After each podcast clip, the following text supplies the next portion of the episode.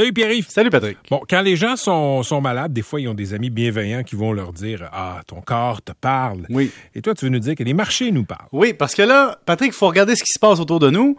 Évidemment, pour ceux qui ont des placements, en fait, on en a tous dans notre régime des rentes du Québec et un peu ailleurs, mais il y a la, la réalité que nos placements vivotent depuis janvier. Ils vivotent pas à peu près, c'est pas super. Et là, parallèlement à ça, tu as une courbe de taux d'intérêt qui est comme qui était un peu inversée aux États-Unis. Donc imagine-toi là que imagine-toi que ce que je veux dire là-dedans, je sais que Patrick, tu me dis c'est bien plate ça, mais je t'explique. Quand quand l'investisseur se fait dire dans un placement 10 ans que tu es prêt à mettre de l'argent 10 ans moins cher avec moins de rendement que de l'argent dans deux ans.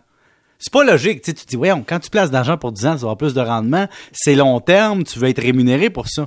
Mais quand la courbe, le taux d'intérêt t'a dit, écoute, dans 10 ans, là, tu veux pas trop de rendement, ça veut dire que les gens anticipent quelque chose de mauvais. C'est-à-dire que présentement, les signaux des placements, des taux d'intérêt, anticipent un genre de récession. Et c'est pour ça que la bourse vivote un peu. Et là, les banques centrales n'ont pas le choix de serrer la vis, tu comprends, avec les taux d'intérêt. On en a parlé moult et moult fois.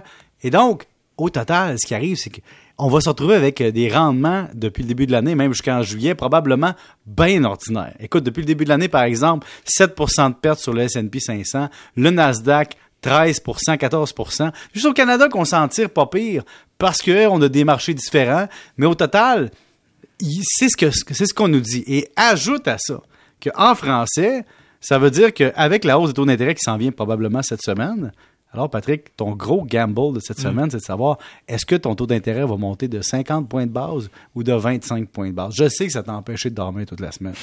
Puis Je sais que tu te dis, mon Dieu, j'attends juste ça. J'ai laissé tomber euh, Big Brother Celebrity. J'ai tout laissé tomber. Je, je veux savoir, si tu 50 points de base ou 25, on ne le sait pas. Mais ce qu'on sait, c'est que ça va être à peu près deux d'ici la prochaine année. Et, et qui plus est, je suis allé voir dans le passé, dans le temps que tu étais un ado cool, Patrick. Oui. En septembre 2007, hein?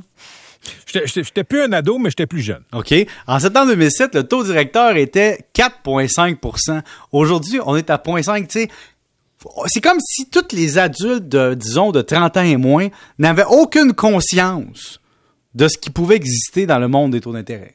Pour vrai, là? En fait, ces gens-là ont, ont- ont pris, ont pris l'habitude de taux d'intérêt qui sont en bas de 2% tellement faible depuis la crise financière de 2008 que pas peut-être pas 2% tout le temps, mais que le taux directeur, effectivement, en bas de 2 puis ça fait en sorte que le taux d'emprunt est tellement faible qu'ils ont même pas peur de s'endetter de 100 000, 200 000 de plus, tellement que pour eux, ça change rien. Parce que le loyer de l'argent n'est pas élevé. Le loyer de l'argent n'est pas élevé, puis ça encourage tout le monde à prendre du risque, à acheter des choses, et, et le gouvernement envoie de l'argent dans l'économie. On- En fait, ce que je te dis, Patrick, soyons pessimistes.